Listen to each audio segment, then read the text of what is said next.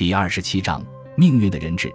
如果对于哈罗德·戈德温森来说，直到一千零六十三年为止，这几年的他一直顺风顺水的话，那么对于征服者威廉来说，事情同样如此。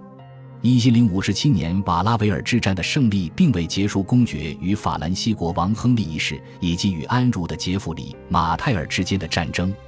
第二年，他向国内强调了他对于法兰西国王的优势，收回了自己少年时代所失去的蒂利埃城堡。还夺取了亨利的蒂梅尔城堡，同时，他与安茹的战争也在继续，既没有明显的收益，也没有重大的损失。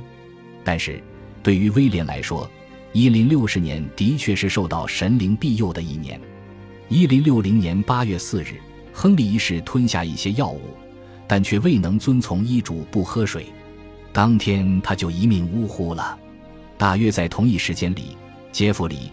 马泰尔也生了病，一个安茹的史家描述他身患不治之症，情况日渐糟糕。十一月四日，杰弗里在巨大的痛苦当中死去，身边围绕着他的手下们。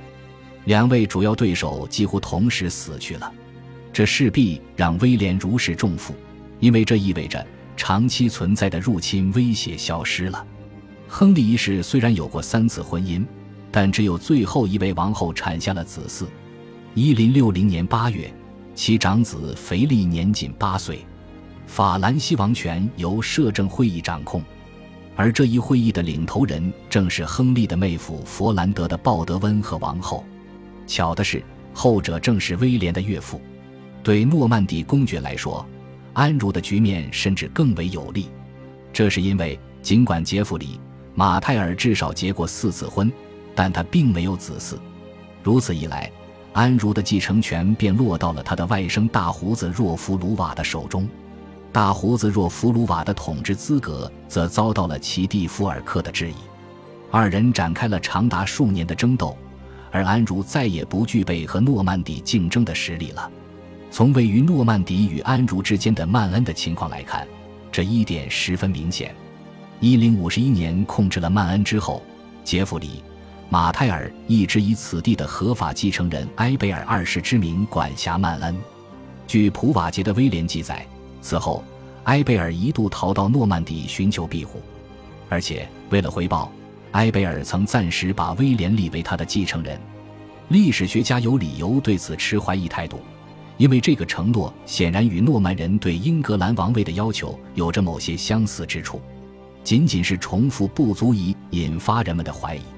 人们可以争辩，这种相似性说明威廉很喜欢这种安排。然而，普瓦捷的威廉一方面坚持说他的陈述绝对真实，另一方面则在细节上含糊其辞。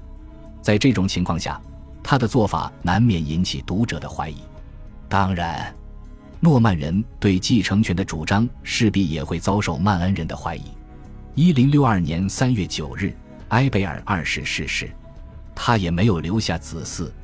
此时，切安茹的一派在勒芒拥立埃贝尔的姑父瓦尔特，让他继承爵位，同时开始准备抵抗诺曼人的进攻。但抵抗是徒劳的。随后不久，威廉就发动了残酷的战争，对勒芒周边的乡村进行了掠夺。正如普瓦捷的威廉厚颜无耻地描写的那样，诺曼人之所以要反复在这里造成实质上的破坏。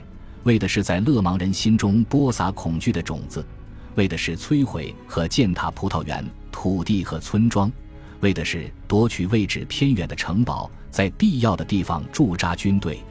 这样一来，这里的每个地方都无时无刻不处在遭受毁灭的危险之中。瓦尔特及其支持者向他们现在的领主求援，但是尽管安茹的新伯爵发出了警告，但他一直没有出现，因此。当地守军最终不得不决定向威廉投降，打开勒芒城门，迎接诺曼底公爵威廉入城。城市沦陷后，瓦尔特及其妻子很快相继逝世，随之谣言四起。有人称，二人是被公爵下令毒死的。这一谣言早在12世纪的文献中就已经出现。当时，曼恩全境只剩下马因勒城堡在独自支撑。这座要塞北林洞夫隆，几乎没有人能够攻陷它。当地的领主一直反对威廉的野心。最后，诺曼底军队把火把投向城堡，并点着了它。只有在这时，那里的守军才缴械投降。因此，到了一千零六十三年，威廉便处于胜利者的位置上，像哈罗德·戈德温一样，他不但见证了宿敌们的死，又成功征服了一个邻近的地区。再没有什么能比卡昂更好的反映当时的圣果了。正是在这一时期，公爵下令建设这座城镇。此前，这里一直是个无足轻重的居民点。但是，从十一世纪五十年代后期开始，这座城镇发生了翻天覆地的变化，一跃成为诺曼底的第二大城市，仅次于首府鲁昂。威廉公爵也很可能定居于此，因为此处距瓦尔斯沙丘战役的战场较近。正是在那场战役中，威廉如得神奇，大获全胜，因此这里也成为一个理想的地方。能够强调其权威从根本上来自上帝。此外，卡昂还有几处地理优势。那里有一块露出地面的岩石，在那块岩石上，公爵建起了一座城堡。令人遗憾的是，尽管这座广阔的要塞宫殿至今仍有迹可循，但它原本的实质结构都没有留存下来。由威廉和马蒂尔达所建的两座修道院的情况则完全不同。这两座修道院之所以会被建立，很可能是为了回报教宗取消二人婚姻禁令的恩情。马蒂尔达所修建的是一座始建于一千零五十九年前后的女修道院，供奉的是圣三一；威廉所建的则是一座始建于一千零六十三年前后的男子修道院，供奉的是圣斯蒂芬。当然，这两座修道院的建筑风格都是罗马式的。尽管比起马蒂尔达的修道院，威廉修道院的年代只是稍晚一些，但其构造的复杂程度是所前者远不能及的。这一修道院创新的设计成为日后许多修道院所效仿的对象。幸运的是，在此后的数百年间，这座建筑仅仅经历了少许改建，并逃脱了第二次世界大战的摧残。因此，时至今日。这座宏伟而壮观的建筑仍可供世人观瞻。经过一再的邀请，公爵终于说服了他最重要的精神导师兰弗朗克，让他担任这一修道院的首任院长。在圣斯蒂芬修道院建成后不久，威廉收到一则令人激动的消息：哈罗德·戈德温森已经在法兰西北部海岸登陆了。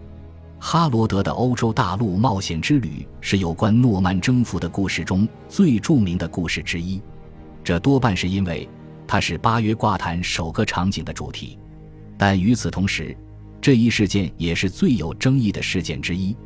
尽管八月挂毯以及诺曼底地区各种编年史中关于这件事的记载和描述都非常深入，但同一时期英格兰的历史文献却完全没有谈及此事，因此。我们很难推断这一事件发生的具体时间，尽管哈罗德也有可能是在一零六十五年夏初外出冒险的，但大多数史学家倾向于认为，这一事件发生在一零六十四年的夏初。幸运的是，无论这一事件发生于何时，它的重要性都不会改变。毫无疑问，这一事件是真实发生过的。这是因为关于这一事件。无论是在当时的诺曼史书中，还是在后来的英格兰史书中，这一故事的框架都大致相同。对于这一事件的开始，八约挂毯表现得最为细致。正如我们所见，最先出现在画面上的角色是前行者爱德华。在这个场景里，爱德华国王留着白发和胡须，老态尽显，正在同两个男子交谈。我们认为，其中一个男子就是哈罗德。在下一个画面里，伯爵正骑马朝苏塞克斯的博瑟姆庄园而去，旁边有骑行的仆人和一群猎犬，伯爵腕上还站着一只猎鹰。一到博瑟姆，他们就在一处教堂里虔诚的祷告。出海之前，他们还在庄园的房子里享用了一顿美餐。八月挂毯也描述了他们一边拉起外衣，一边涉水登船的场景。然而。当哈罗德及其手下横渡英吉利海峡时，他们却遭遇了风暴，差一点就船毁人亡了。此事不但在挂毯中有所暗示，而且在所有历史文献中都有明确的记载。因为上帝的眷顾，他们逃脱了葬身海底的厄运，最终在彭蒂厄的海岸登陆了。彭蒂厄是夹在诺曼底与佛兰德之间的几个小郡当中的一个，这显然不是他们计划中的目的地。挂毯上的画面表明，哈罗德刚一登陆，就被彭蒂厄的统治者居伊伯爵俘虏，并被送往博兰城堡监禁起来。据普瓦捷的威廉记载。这种强盗行为在彭蒂厄并不鲜见，在拿到大量的赎金之前，居伊伯爵打算一直把哈罗德及其随行人员扣押在此地。随后，场景转到了诺曼底，不知怎么的，哈罗德登陆的消息传到了威廉公爵那里。哈罗德很可能自己想办法给公爵捎了信。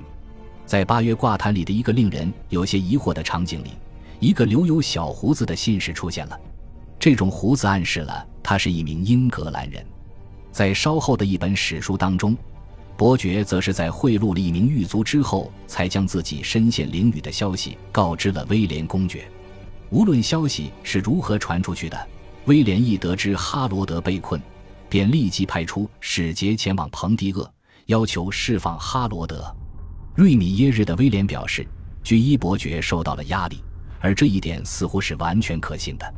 这是因为，在一零五四年的莫特莫尔，居伊伯爵曾经被俘，直到其发誓效忠于诺曼底公爵后才被释放。